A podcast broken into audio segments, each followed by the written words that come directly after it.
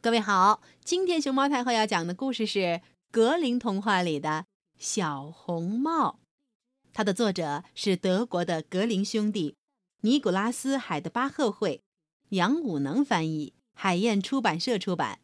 关注微信公众号和荔枝电台“熊猫太后摆故事”，都可以收听到熊猫太后讲的故事。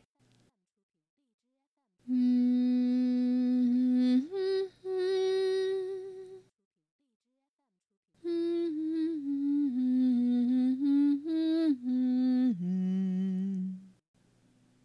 从前有一个可爱的小女孩，谁见了都喜欢。最疼爱她的要数她的奶奶。奶奶真不知道该再给自己的孙女儿些什么才好。一次，奶奶送给她一顶红绒缝制的小帽，这小帽她戴在头上非常好看。她从此不愿再戴任何别的帽子，于是人们就只管叫她小红帽了。一天，妈妈对他说：“来，小红帽，这儿有一块蛋糕和一瓶葡萄酒，给你住在村外的奶奶送去。她有病，身子虚弱，吃了会好一些的。趁天热之前动身吧。到了野外，得乖乖的走，别离开大路乱跑，不然你会跌倒和摔坏瓶子的。真那样的话，奶奶就什么也没有了。还有。”你进他的房间的时候，别忘了说“早上好”，别一进屋就东瞅西瞅的。我会做好所有的事儿。小红帽对妈妈说，说完就和他拉拉手告了别。奶奶可是住在村外的大森林里头，离村子有半小时路程呢。小红帽一走进森林，就碰着一头狼。可他却不知道这是一种多么凶残的动物，因此他并不怕它。你好啊，小红帽，狼说：“谢谢，狼先生。”这么早出村干嘛来啦，小红帽？去看奶奶。哦，你那围裙边儿是什么来着？蛋糕和葡萄酒呗。昨天我们烤了蛋糕，奶奶病了，身子虚弱。吃了有好处，身体会健康起来。小红帽，你奶奶家在哪儿啊？进了林子还得走整整一刻钟，在三株大橡树底下就是她的房子，低处围着胡桃树的篱笆，你一定知道的。小红帽回答。狼心里嘀咕：“小东西，细皮嫩肉的。”一定很可口，味道准保比那老太婆还要好。你呀，得放聪明些，叫他俩都逃不出你的手心儿。狼一边想，一边陪着小红帽往前走。过了一会儿，他说：“小红帽啊，瞧瞧周围那些花儿开得多么鲜艳，干嘛连头都不转一转？我想。”你压根儿没听见小鸟们唱的有多么动听吧？你这样只顾往前走，就像去上学似的，不知道这森林里有多快活哟。小红帽抬起眼帘，看见阳光在树木间来回跳荡，四周鲜花盛开，心里想：要是我给奶奶捎一束鲜花去，一定会使她高兴。天色还早着呢。我不会迟到的。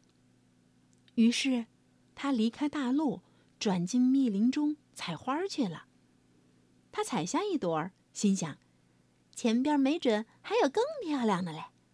又往前走，一直走到了密林深处。这会儿，狼却直接赶到奶奶的房前，敲起门来。咚咚咚。外面是谁呀？奶奶问。是小红帽，给你送蛋糕和葡萄酒来了。嗯嗯，快开门吧。狼捏着鼻子回答奶奶：“哦，你只管拉门把手好了。”奶奶大声回答。我身子虚弱，起不来哟。狼一拉把手，门就开了。他二话没说，冲到床前，把奶奶给吞进了肚子。啊！接着，他穿上奶奶的衣服，戴上她的软帽，钻进她的床铺，扯严了帐幔。小红帽呢？这时还在跑来跑去摘花，直到采集了许多许多，再采就拿不下了，他才又想起奶奶，重新上了路。他感到奇怪，奶奶的房门怎么大开着呢？走进房间，他心里立刻觉得异样。哎呀，上帝呀，今天我怎么这么害怕？平常我来奶奶家不总是高高兴兴的吗？他大声喊。早上好。没有回音。他随即走到床前，撩开帐幔，只见奶奶躺在床上，软帽拉得低低的，一直盖住了面孔，样子好奇怪，好奇怪。哎，奶奶，你的耳朵怎么这样大呀？为了听你说话更清楚呗。哎，奶奶，你的眼睛怎么这样大呀？为了看你更清楚呗。哎，奶奶，你的手怎么这样大呀？为了抓牢你呗。可是，奶奶，你的嘴怎么大的可怕呀？为了很快。把你吃掉！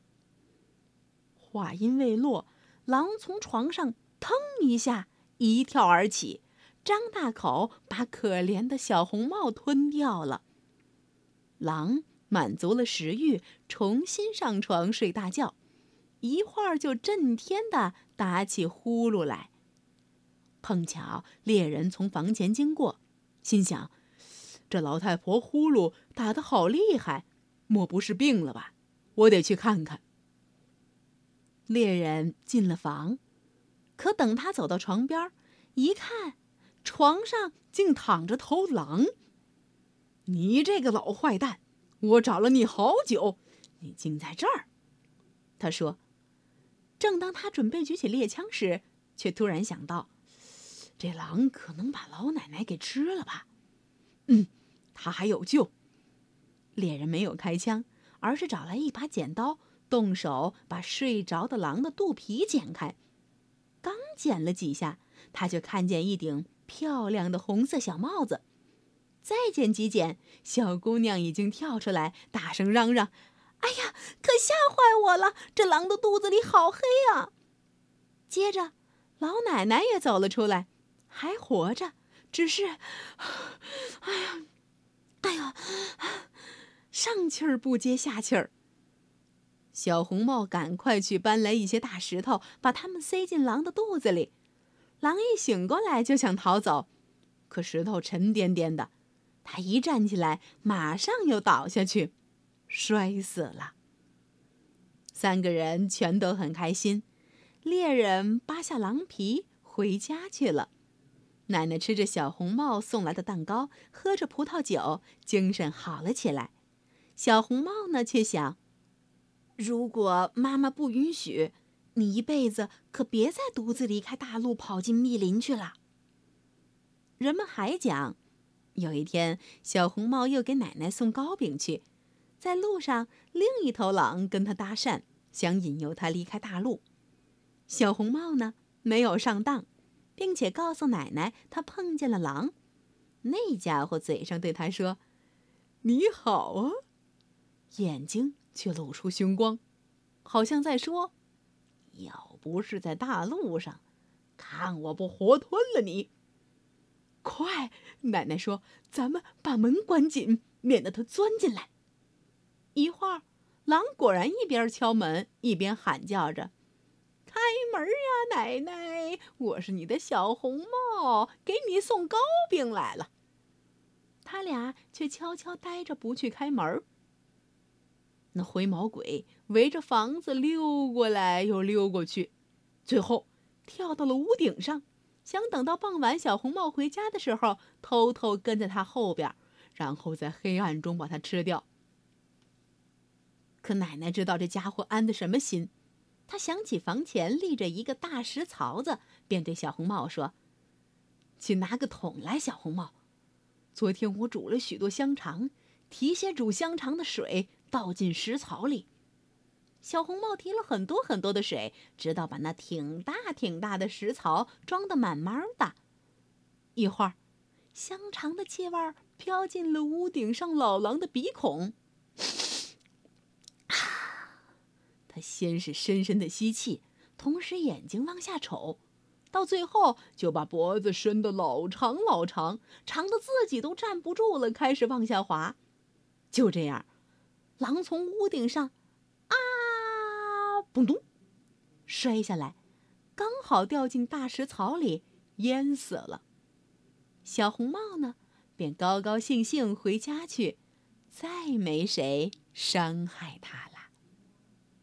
我独自走在郊外的小路上，我把糕点带给外婆尝一尝。她家住在又远又僻静的地方，我要当心四周是否有。大灰狼，当太阳下山岗，我要赶回家，同妈妈一同进入甜蜜梦乡。